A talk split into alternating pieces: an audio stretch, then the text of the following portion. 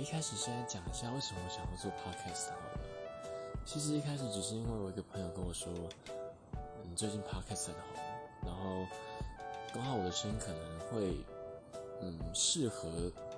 讲故事吧，所以他就建议我来试试看。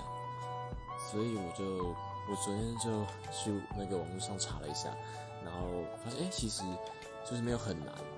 只要有个耳机一个手机就可以就可以录了。所以我想说好，我现在录一录看。那诶，我想讲的内容呢，可能大部分会跟我自己的经验有关吧，像是我可能嗯平常日常生活中发生的事情，或者是出去玩之类遇到的事情。那